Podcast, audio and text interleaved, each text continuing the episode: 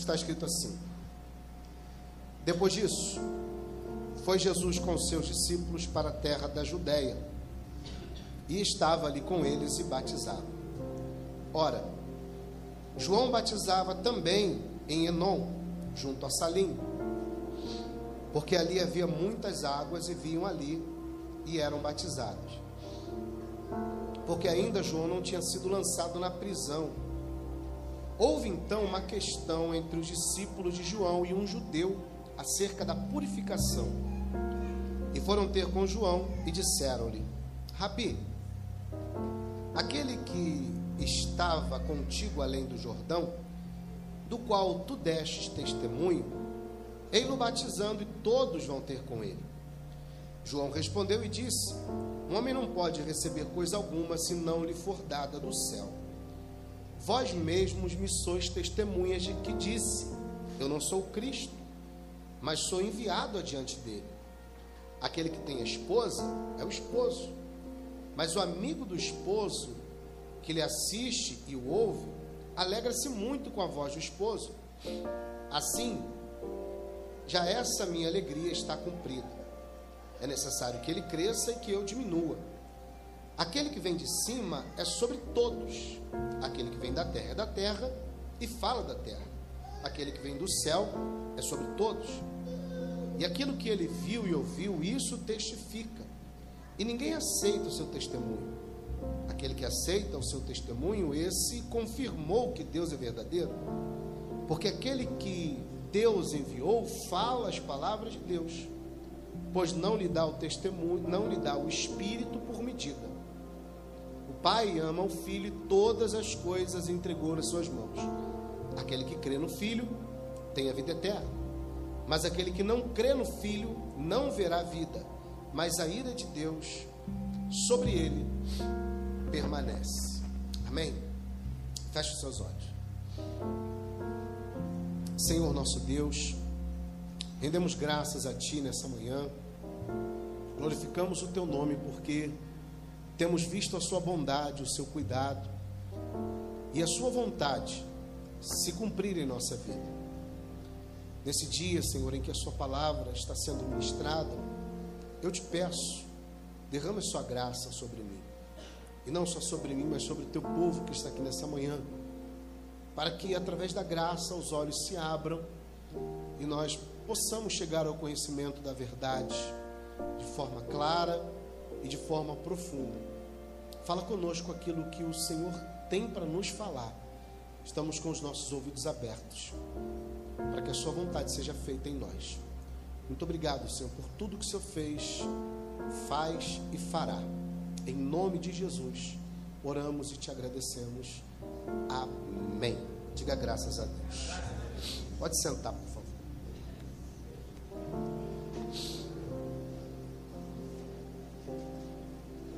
necessário, é necessário que nós façamos uma exegese desse texto para nós entendermos esta mensagem. Porque alguns pontos aqui precisam ser muito bem observados para que nós tenhamos a compreensão do que o texto ele quer nos ensinar. É, a história ela começa da seguinte maneira: João apresenta Jesus para os seus discípulos antes de Jesus se manifestar. João tinha, muito, João tinha muitos seguidores, muitos discípulos. E João sempre falava para esses discípulos que ele era o homem que foi escolhido por Deus para preparar o caminho do Senhor. Isso ele pregava insistentemente para os seus discípulos, ensinava isso para os discípulos todos os dias.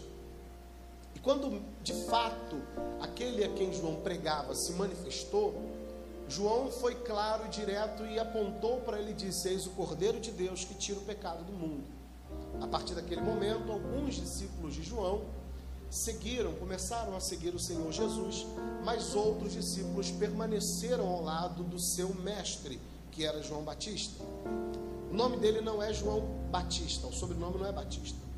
João o Batista, porque ele batizava. E depois que Jesus começou o ministério, muitas pessoas, não só alguns dos discípulos de João, mas muitos da Galiléia, da Judéia e das regiões vizinhas, começaram também a seguir o Senhor Jesus. E junto com ele, os discípulos também batizavam aqueles que se apresentavam ao Senhor Jesus, aqueles que vinham até o Senhor Jesus com o coração arrependido e os discípulos batizavam. Quando você lê o início do capítulo 4, você vai perceber que a Bíblia é clara e diz que Jesus não batizava ninguém. Quem batizava eram os discípulos que seguiam o Senhor Jesus. Mas, enquanto Jesus estava de um lado, batizando junto com os discípulos, João continuava do outro lado também batizando. Então, entre aqueles discípulos que ficaram com João Batista e um judeu, a Bíblia é clara quando diz um judeu, que estava no meio daqueles que seguiam João Batista, eles começaram a fazer alguns questionamentos. E o primeiro questionamento, o mais evidente, era acerca da purificação. Quando nós lemos a palavra purificação, está relacionada ao batismo, porque o batismo é um, uma, um sacramento de purificação. Então eles começam entre si a se questionarem: será que o batismo de João é diferente do batismo de Jesus? Porque Jesus está do outro lado batizando e João está aqui também batizando. Mas eles chegaram a uma, uma conclusão e perceberam que as pessoas iam mais atrás de Jesus do que de João. Preste atenção. Eles começaram a analisar o seguinte: João, que tinha muitos seguidores, agora está com muito poucos seguidores. A maioria agora está seguindo ao Senhor Jesus. Então eles começaram a se questionar: o que está acontecendo?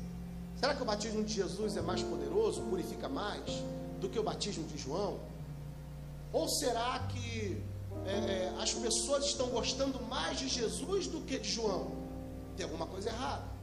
E essa questão ela foi tão debatida entre eles que chegou ao conhecimento de João. Eles se aproximaram de João e perguntaram: João, o que está acontecendo, João? Tem alguma coisa errada. Porque aquele de quem você deu testemunho ele está lá do outro lado, está batizando também. E muitos estão seguindo ele. A pergunta que ele faz parece uma pergunta boba, mas por trás ela tem uma intenção muito cruel, muito ruim e devastadora se não for observada com seu devido cuidado. É como se os discípulos estivessem tomando partido. Os discípulos de João estivessem tomando partido. É como se eles chegassem para João e dissessem assim: João, tem alguma coisa errada acontecendo. Eles pararam de te seguir estão seguindo a Jesus. Por acaso Jesus é melhor do que você? Por trás dessa questão, a intenção é exatamente essa. Será que Jesus é melhor do que você? O batismo dele é melhor do que você? Porque ninguém mais te procura. Todo mundo está procurando João Batista. Todo mundo está procurando Jesus então estão deixando você de lado. E há um perigo muito grande nisso aqui. Muito grande. Pode parecer que não, mas há um perigo muito grande. Porque dá a entender que os discípulos de João, aqueles que permaneceram com João, não entenderam absolutamente nada do que ele pregou. Não entenderam absolutamente nada. E nós, como líderes, também corremos esse risco. Existem discípulos que vão entender exatamente tudo aquilo que o seu, que o seu líder ensina. Agora, tem discípulo que não vai conseguir compreender de fato a missão, de fato a mensagem que o líder está ensinando. João, desde o início do seu ministério, tudo que ele fazia, ele apontava para uma única pessoa. Quem era? Jesus. Tudo que ele fazia, olha, depois de mim vem um que eu não sou digno de desatar as suas sandálias. Ele é o Cordeiro de Deus. Eu só vim preparar o caminho. E todos os seus discípulos estão ouvindo isso. Então, se eles estão fazendo essa pergunta para João, eles estão querendo causar um desconforto entre João e Jesus. Dizendo, pararam de seguir João e agora estão seguindo Jesus. E se isso não for cortado pelo líder, isso gera uma divisão dentro da igreja. Gera uma divisão entre os discípulos. Porque eles começam a olhar para João como se João fosse superior a Cristo. Começam a fazer comparações. E João está sempre deixando claro: não olhem para mim. Eu sou apenas o arauto. Eu sou aquele que veio anunciar aquele que havia de vir. Não sou nada além disso. O foco é Ele, temos que olhar para Ele, a visão tem que estar concentrada nele, não em mim. Mas eles estão perguntando: pararam de te seguir e estão seguindo a Ele. Se a igreja não tomar cuidado, a igreja ela passa a olhar mais para o mensageiro do que para o dono da mensagem. Na semana passada eu fui para Petrópolis preguei. E já disse no domingo: olha, domingo que vem eu não vou estar aqui. Não vou estar aqui porque eu vou pregar de manhã na igreja e vou trabalhar à tarde. Três horas eu tenho que ir para o trabalho. Então eu não posso estar aqui. Um domingo por mês eu tenho que trabalhar. Então eu não vou estar aqui, mas eu vou colocar alguém para pregar aqui. E já deixei claro: se vocês não vierem, só porque eu não estou no culto, vocês vão mostrar para Deus que vocês não aprenderam nada de evangelho. Porque vocês não têm que estar na igreja por causa do pastor William. Vocês têm que estar na igreja por causa de Jesus Cristo. A nossa missão como líder é sempre dizer: Eu só sou o mensageiro, o dono da mensagem é Cristo. Vocês não podem olhar para mim, vocês precisam olhar para Ele, porque Ele é que tem algo para dar para você. Nós não temos nada para dar para você. E se nós não tomarmos cuidado em relação a isso, nós começamos a fazer comparação. Quem prega mais? Quem prega menos? Quem é melhor? Quem explica mais? Quem explica com mais facilidade? É o pastor William, o pastor Washington ou o pastor Jairo? Ou você está aqui por causa do pastor, ou você está aqui por causa do seu redentor. Se você entrar nessa onda de, ah, João, Jesus está batizando lá e está todo mundo seguindo ele. Está todo mundo seguindo ele. Olha o erro, olha o perigo que a igreja corre hoje. Quantas pessoas hoje dão a vida pelo seu pastor, mas não dão a vida por Cristo? Pastor virou hoje o líder, né? O líder hoje ele virou um artista na igreja. Se ele não tiver, eu não estou. Porque eu gosto de ouvir só a pregação dele. Quando ele prega, desce fogo, desce poder, mas o outro ali. Então quando ele prega, quando ele for pregar na igreja, me avisa que eu nem vou. Ou você acha que isso não acontece? Hã? Acontece, né? Convida um pregador de fora para ir na igreja. A igreja, ó. Mas o pastor que está ali todo dia alimentando a ovelha, muitas vezes é desprezado. Porque acha que aquele pastor de lá tem mais unção, ele tem mais Deus do que o outro. Essa divisão dentro da igreja só mostra que os discípulos que estão sentados aprendendo a palavra não aprenderam nada de evangelho. E eu deixei claro para eles lá em cima: se vocês não vierem no domingo, porque eu não estou aqui, vocês não aprenderam nada de evangelho. Absolutamente nada, porque vocês não têm que olhar para mim, nem muito menos para quem está pregando. Vocês têm que olhar para o dono da mensagem, para quem nos enviou para esse propósito. O que eles querem aqui com essa pergunta capciosa para João é causar no coração de João um tipo de ciúme, um tipo de inveja, para que João dissesse: é verdade, né? Eles antes me seguiam, agora estão seguindo a Jesus. Só que João, depois da pergunta que eles fazem, João vai descer a lenha neles. João vai dizer exatamente para que, que ele veio, qual era o propósito da sua vinda. João vai deixar claro que ninguém pode olhar para o homem, mas que nós temos que olhar para Cristo, porque ele veio anunciar a Cristo. O nosso papel é o mesmo, é anunciar Cristo. Se eu estou no altar, ou na escola dando aula, ou em qualquer outro lugar, e estou preocupado em chamar atenção para mim. Fui eu que não, não entendi nada de Evangelho. Porque eu não tenho que me preocupar em aparecer. Eu tenho que fazer Cristo brilhar. Eu tenho que apresentar Cristo e quando ele é apresentado, ele brilha. E quando ele brilha, ele ofusca qualquer outra luz que tente aparecer. Só que tem igreja que faz assim, ó, deixa Jesus de lado aqui porque ele está aparecendo muito. Eu preciso aparecer. Fundador, presidente, superintendente. Ó, o superintendente está vindo aí, hein? Não pode ter cadeira rasgada, parede tem que estar tá pintada, a igreja tem que estar tá um brinco, os obreiros trabalham igual desesperados para deixar a igreja bonitinha. Só que no dia a dia, para o dono da igreja, você está entendendo, sim ou não? Se preocupam mais com o que o homem vai enxergar, com o que o homem vai ver, do que Cristo está vendo todo dia. Todo dia. Então, o foco hoje está se perdendo, as pessoas estão fazendo com que os homens olhem para o mensageiro, não para o dono da mensagem. E João agora vai descer a lenha nele, vai dizer: Olha, pode parar com esse assunto, rapaz, porque desde o início eu disse para vocês qual era o meu papel e quem era aquele que havia de vir.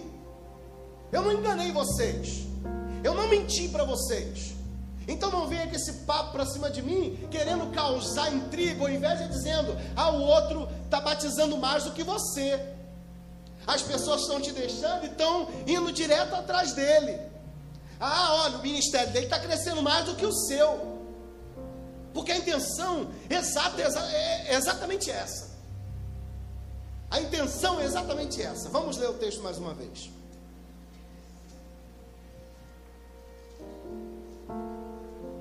Versículo 25. Houve então uma questão entre os discípulos de João e um judeu acerca da purificação, do batismo. E foram ter com João e disseram-lhe: Rabi, aquele que estava contigo além do Jordão, do qual tu deste testemunho, ele o batizando e todos vão ter com ele. João, tem alguma coisa errada. Agora João não vai perdoar. Podia, João podia olhar para ele e falar assim: vocês não aprenderam nada, né? Vocês não aprenderam exatamente nada do que eu preguei. Porque aqueles que aprenderam o que eu ensinei, eles não ficaram nem comigo. Eles me deixaram e foram atrás de Jesus. Foi o que aconteceu. Versículo 27. João respondeu e disse: O homem não pode receber coisa alguma se não lhe for dada do céu. João está dizendo o seguinte: se estão seguindo a ele, se estão indo atrás dele, glória a Deus. Porque se ele está recebendo essas pessoas foi porque lá do céu veio uma ordem para que aquelas pessoas seguissem a ele. Então ninguém pode receber nada se do céu não foi dado. Então se ele está recebendo as pessoas, fica tranquilo, fica em paz, é porque o Pai está enviando para ele. Então fica em paz. Ele continua dizendo: Vocês, vós mesmo me sois testemunhas de que disse, que eu disse, eu não sou Cristo, mas sou enviado adiante dele. Isso João Batista disse no capítulo 1, no versículo 19. Quando chegaram para ele perguntaram assim: Quem você é? Diz para a gente quem você é. Você é o Cristo? Ele disse: Não, eu não sou Cristo, eu só vim preparar o caminho. João está lembrando para eles: Vocês não aprenderam nada. Eu disse para vocês: Eu não sou Cristo. Eu não tenho que me comparar com ele. Vocês não têm que ficar fazendo esse tipo de pergunta e de comparação. Não há comparação entre Jesus Cristo e o seu mensageiro, o pregador. Não, eu só sou arauto. Eu só venho proclamar a paz, proclamar o nome dele. O que importa é que ele cresça, é o que ele vai dizer depois. Versículo 29. Versículo 28. Vós mesmos me sois testemunhas de que disse: Eu não sou Cristo, mas sou enviada diante dele. Aquele que tem a esposa é o esposo, mas o amigo do esposo que lhe saís, que lhe assiste e o ouve, alegra-se muito com a voz do esposo, assim, pois a minha alegria já está cumprida. João vai fazer aqui uma analogia com um casamento, para ele explicar qual é o papel dele nessa situação. Ele vai pegar, é como se eu pegasse para você, por exemplo, o livro do Gênesis, lá no capítulo 24. Vamos ler. Gênesis capítulo 24. Para você entender o que João está dizendo aqui no versículo no versículo 29. Gênesis capítulo 24.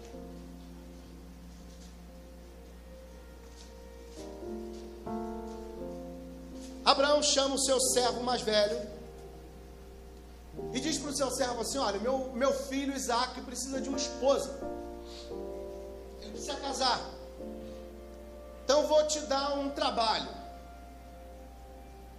eu vou te dar uma missão. Vai lá na terra dos meus parentes, não vai em terra estranha. Vai lá na terra dos meus parentes. E de lá toma uma noiva para o meu filho, toma uma esposa para o meu filho. Eles fazem um juramento. Ele pega alguns presentes, camelos e vai. Quando ele está se aproximando de uma, de uma aldeia, ele para e faz uma oração a Deus. É um homem cheio de temor, é um servo que quer agradar o seu Senhor um servo que quer fazer a vontade perfeita do seu Senhor. Então ele faz uma oração. Diz assim, ó. E disse: Ó Senhor, Deus do meu Senhor Abraão, dá-me hoje bom encontro e faz beneficência ao meu Senhor Abraão. Veja que ele está o tempo todo dizendo: Faz isso pelo meu Senhor Abraão, faz isso pelo meu Senhor Abraão. Versículo 13: Eis que estou em pé junto à fonte de água. E as filhas dos varões dessa cidade saem para tirar água. Seja, pois, que a donzela a quem eu disser: Abaixa agora o teu cântaro para que eu beba, e ela disser: Bebe, e também darei de beber aos teus camelos, esta seja a quem designaste ao teu servo Isaque, e que eu conheça nisso que fizeste beneficência ao meu Senhor. Sabe o que ele está pedindo, Deus, na oração? Ele está dizendo assim: Senhor, nessa missão que me foi concedida pelo meu Senhor, Abraão, me ajuda. Me mostra uma mulher, aquela que for serva, porque ele está dizendo, aquela que me servir água, e aquela que também servir água para os meus camelos, aquela que for serva, que essa seja a esposa para o filho do meu Senhor. Qual é o papel desse servo? Preparar a esposa para o filho de Abraão. Só isso. Esse é o papel. Ele está fazendo oração, Deus, me ajuda a preparar, a encontrar essa noiva para entregar na mão de Isaac, o filho do meu Senhor. Eu quero preparar uma noiva para entregar na mão do filho. E essa é a oração. E logo depois, é exatamente o que ele pede acontece. Versículo 15. E sucedeu que antes que ele acabasse de falar, Eis que Rebeca, que havia nascido a Betuel, filho de Milca, mulher de Naor, irmão de Abraão, saiu com seus cântaros sobre o seu ombro. E a donzela era muito formosa à vista, virgem, a quem varão não havia conhecido, e desceu à fonte, encheu seu cântaro e subiu. Então o servo correu-lhe ao encontro e disse: Ora, deixa-me beber um pouco de água do seu cântaro. E ela disse: Bebe, meu senhor. E apressou-se, abaixou seu cântaro sobre a sua mão e deu-lhe de beber. E acabando ela de dar-lhe de beber, disse: Vou tirar também água para os teus camelos, até que acabe de beber. Tudo que ele pediu na oração aconteceu. Tudo, exatamente tudo. Ele queria ser, me mostra uma serva, uma noiva que é serva, não minha, mas serva para o filho do meu Senhor. Você conseguiu entender? Por isso que João está dizendo: olha, eu sou amigo do noivo. O meu papel é ajudar a preparar a noiva para entregar para o filho do dono de todas as coisas. Quem é a noiva de Cristo? É a igreja. João é só o mensageiro que vai ajudar a noiva, apresentando a noiva para o noivo. Por isso que ele vem dizendo: arrependei-vos, porque a vós vos é chegado o reino dos céus. Arrependei-vos, arrependei-vos, arrependei-vos. Já estava preparando a noiva para quem? Para a chegada do noivo. É por isso que ele está dizendo: Eu sou só o amigo do noivo. Eu me alegro em ouvir a voz do noivo e assistir diante dele. a minha alegria já foi cumprida porque eu ouvi a voz dele. Pronto. O que importa, ele vai completar: que eu diminua e que ele cresça. Eu só vim aqui para apresentar Ele. Se isso não ficar bem claro para a igreja hoje, se os pastores não disserem, olha, para de tirar foto comigo, que eu não sou nenhum artista de televisão. Não é pecado tirar foto, não, tá, pessoal? Para de me pedir autógrafo, porque eu não sou ninguém. o meu papel é olhar para você e dizer assim: ó, tem alguém que quer casar com você. Tem alguém que me enviou aqui para dizer para você que está à tua procura. Ele é o teu Senhor, o teu esposo, o noivo da igreja. É Ele que eu tenho que anunciar. O foco tem que ser Ele. Todos os olhares têm, têm que estar voltados única e exclusivamente para Ele.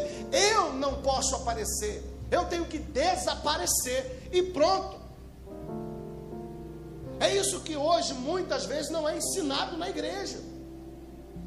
Porque quando você não é ensinado a olhar para Cristo, você só vai para a igreja por causa do pastor.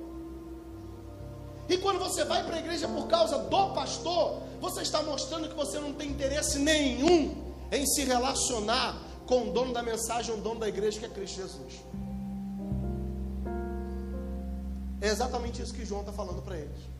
Ó, não olha para mim não. Não olha para mim não, que, que, quem tem que brilhar aqui é o mais desejado que é Cristo Jesus. É ele que tem que brilhar.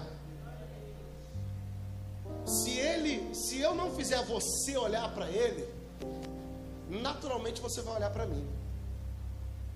Porque essa é a tendência do ser humano. Procurar um ídolo. Procurar alguém para idolatrar. Buscar alguém para admirar. Claro que você pode admirar o homem, não tem problema nenhum nisso.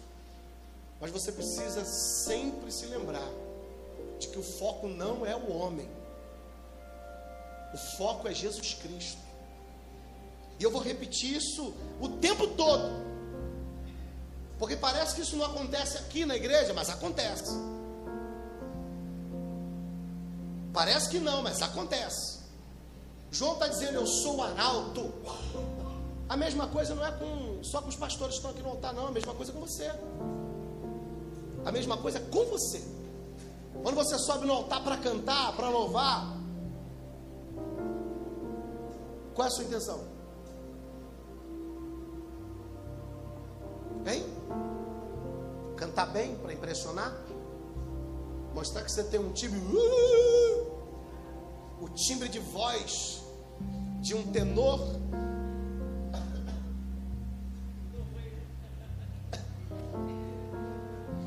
Eu não tenho voz para isso. Mas qual é a sua intenção quando sobe no altar para cantar? É mostrar para o povo quanto você é bom cantando? Porque se essa for sua intenção, meu irmão, pode ir embora, porque você não vai arrumar nada. Você vai atrair discípulo para você, prosélitos para o fogo do inferno. Porque não vão, você não vai conseguir prosélitos para a salvação. Prosélito é novo convertido. Para a salvação não, para o inferno. O que importa é que ele cresça. Vamos continuar a leitura. Volta lá em João 3.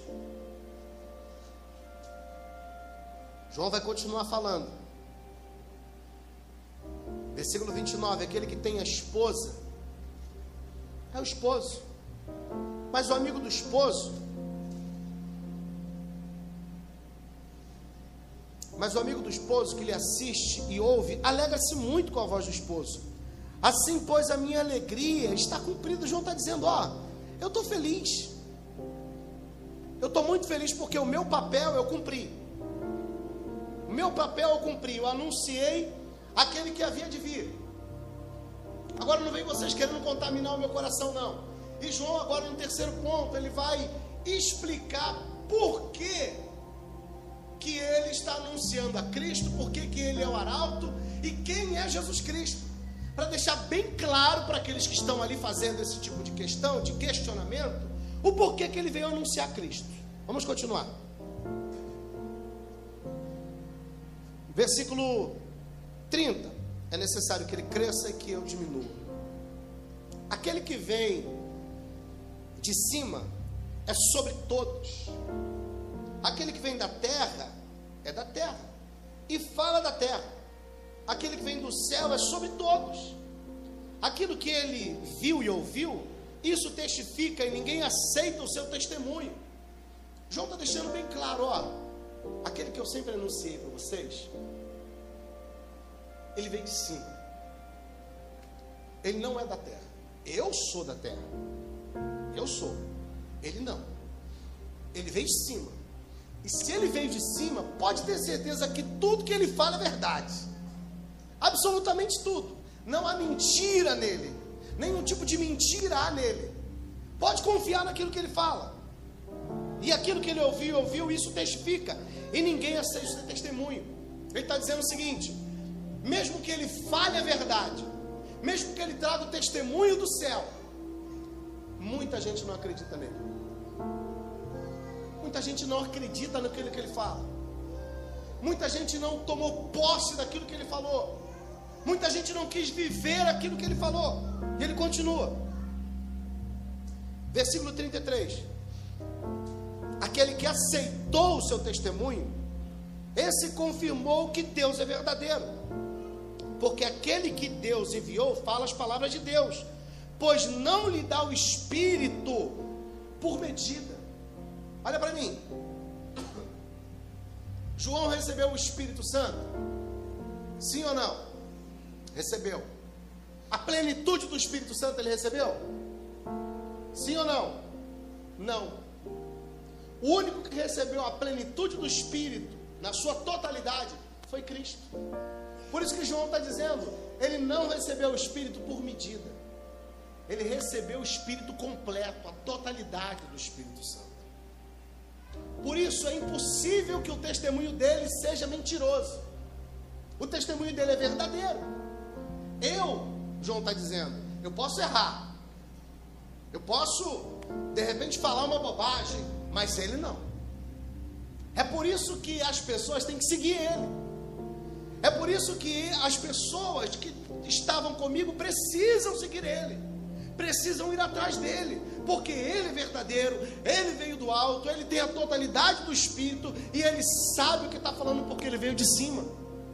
Tudo aquilo que ele fala, ele contemplou lá em cima, ele mesmo disse: Eu não posso passar nada para vocês que sem antes não venha do meu Pai.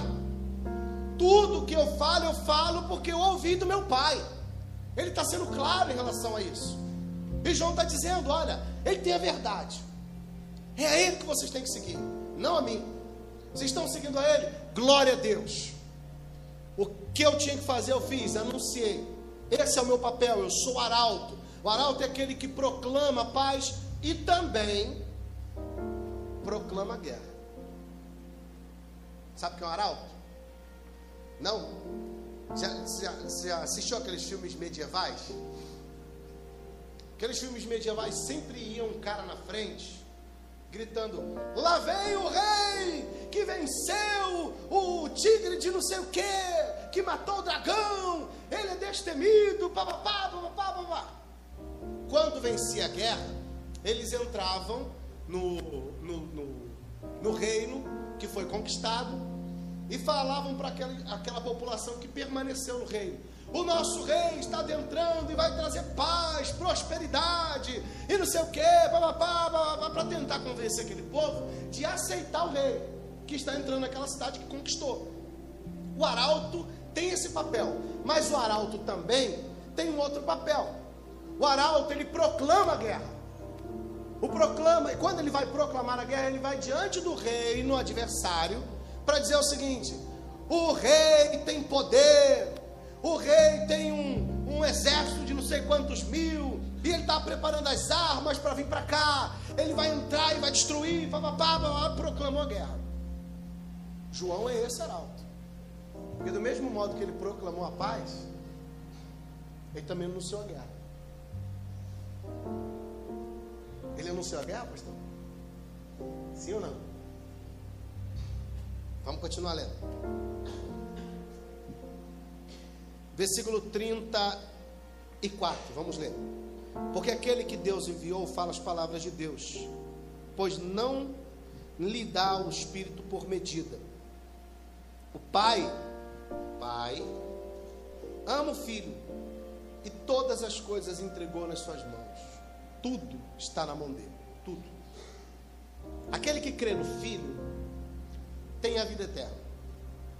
Mas aquele que não crê no Filho não verá a vida. O que, ele vai falar no final aí? O que, ele vai falar no final? Mas a ira de Deus sobre ele permanece Quando você lê o finalzinho desse texto, parece até que há uma contradição com João 3,16, né? João 3,16 não diz que ele amou o mundo de tal maneira que deu seu Filho unigênito, para que todo aquele que nele crê não pereça, mas tenha vida eterna. Como é que ele pode amar todo mundo e dizer que a ira permanece, tempo presente, sobre os incrédulos? Ou ele ama, ou a ira permanece sobre os incrédulos. Ou ele ama todo mundo, ou a ira está permanente. Eu expliquei João 3,16 semana passada. Entenda isso que eu vou dizer para você. João está dizendo o seguinte no finalzinho do texto: Olha, eu vim anunciar ele, esse é o meu papel. Não pode ter essa divisão na igreja. Eu não posso brilhar, quem tem que brilhar é ele. E ele vai concluir o texto falando de salvação. Vai dizer: Olha, ele é verdadeiro. Tudo que ele fala é verdade, porque ele veio do céu. Se você crê naquilo que ele fala, você vai ter vida. Se você não crê naquilo que ele fala, a ira de Deus ainda permanece sobre você. Aí, se você for analisar o que diz Efésios, que diz que o sacrifício de Cristo foi propiciatório. A palavra propiciatório significa ira satisfeita. Significa que o sacrifício de Cristo aplacou a ira de Deus trouxe satisfação para Deus, então Deus não precisa, não podia mais estar irado com ninguém. Se o sacrifício dele foi para todas as pessoas, Deus não pode estar irado com ninguém, porque o, o sacrifício foi propiciatório, se tornou propício. A ira de Deus ela foi aplacada. Então Deus não tem mais ira de ninguém. Mas é isso que está dizendo João 3,16? 36? Ele está dizendo que se você não crê, a ira permanece. A ira permanece enquanto a graça não se manifesta. Quem está me entendendo? Se você ainda não foi alcançado pela graça, a ira de Deus permanece sobre você. Nem todos têm a face do amor de Deus. Alguns ainda têm a face da ira de Deus. Deus ainda se ira? Salmo 7. Deus é um justo juiz que se ira todos os dias. A ira do ser humano, ela só é removida a partir do momento que a graça de Deus alcança aquela pessoa. Se a graça de Deus não alcançar aquela pessoa, a ira de Deus permanece sobre ela. É exatamente o que João está dizendo. Olha, eu vim anunciar ele, é para ele que vocês têm que olhar, porque o testemunho dele é verdadeiro, ele veio do alto, trouxe a verdade, ele não tem o espírito por medida, ele tem a plenitude do espírito. Quem crê nele tem vida, e quem não crê, a ira permanece. A ira permanece. Deus ainda está irado com alguns seres humanos? Sim, ainda está irado. Até o momento em que a graça de Deus se manifestar sobre a vida dela. E não é você que alcança a graça, é a graça que te alcança. O que significa a palavra graça? Hã? Você merece? O que, que você pode fazer para alcançar a graça de Deus? Responde para mim, o que, que você precisa fazer para alcançar a graça de Deus? Não sabe não? Será que se você jejuar e orar muito, você vai alcançar a graça? Será que se você fizer sacrifício no altar de tudo aquilo que você tem, você vai alcançar a graça? Será que você lê a Bíblia toda de Gênesis Apocalipse, você vai alcançar graça?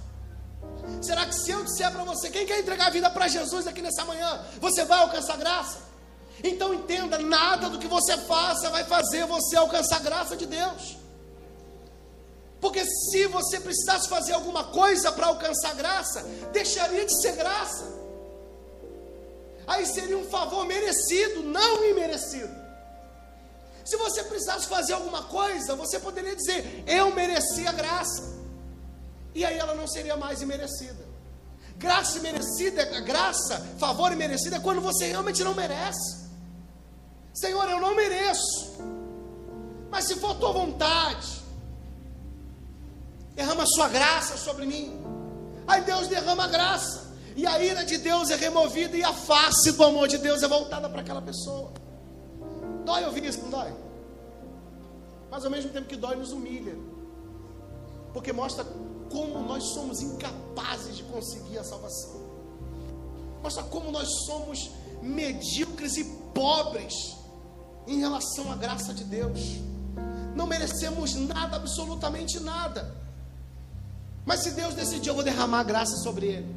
Não é porque você é bonitinho ou não bonitinho, porque você é gordinho, porque você é magrinho, não. É a plenitude da vontade de Deus. E quem sou eu para questionar a vontade dele? Mas por que ele não derramou a graça sobre todo mundo? Não sei. Porque ele não quis derramar. Por que ele ainda permanece irado com algumas pessoas? Não sei. Porque ele quis permanecer. Por que ele derramou a graça sobre alguns e não derramou sobre outros? Não sei. Porque ele quis derramar. É todo mundo que vai para o céu. Então, meu Deus do céu, se nem todo mundo vai para o céu, é uma prova clara de que Deus não derramou a graça sobre todo mundo. Como eu disse lá na semana passada, quem é que pode crer? Quem é que pode crer? Você tem poder de crer? Ninguém tem poder de crer. A palavra diz que crer é um dom de Deus, a fé é um dom de Deus. Então eu não tenho essa capacidade de crer, não há essa capacidade em mim, não há essa capacidade em você. João está dizendo: nós somos da terra, não há nada em nós, tudo que nós precisamos vem dele, porque ele vem do alto. Ele é o arauto que proclama a paz, mas ele também é o arauto que proclama a ira de Deus, a guerra. Deus um dia vai levantar guerra contra os rebeldes, contra os obstinados. Pastor, como entender isso? Não tenta entender. Deus é soberano ou ele não é soberano. Ou ele faz o que, o que aprove, ou o que ele quer, ou ele não faz. Se eu não creio na soberania de Deus, eu não posso nem dizer que seja feita a tua vontade. Porque quando eu digo seja feita a tua vontade, o que, que eu estou dizendo para ele? Faz o que o Senhor quer. Como é que eu vou dizer para Deus seja feita a sua vontade, se sou eu que decido as coisas?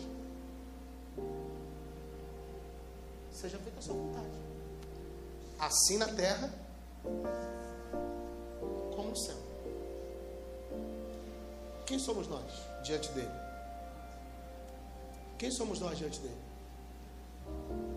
Absolutamente nada. Quem é que tem que brilhar?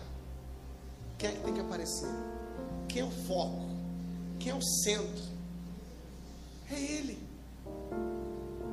É Ele. Mais ninguém. Chega de artista gospel. Cheio de pastor coach. Não é não? pastor coach.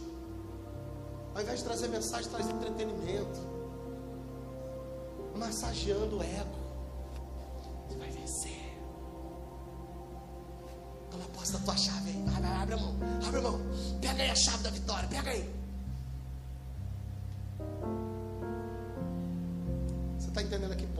Estamos chegando hoje?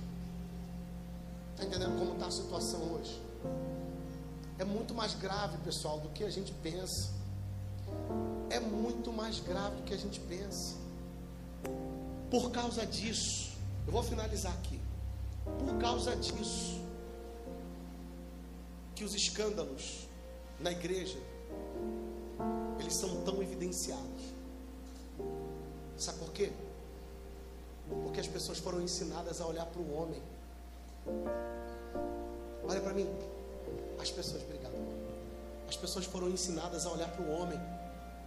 E quando eu olho para o homem, eu me decepciono do homem sair da igreja.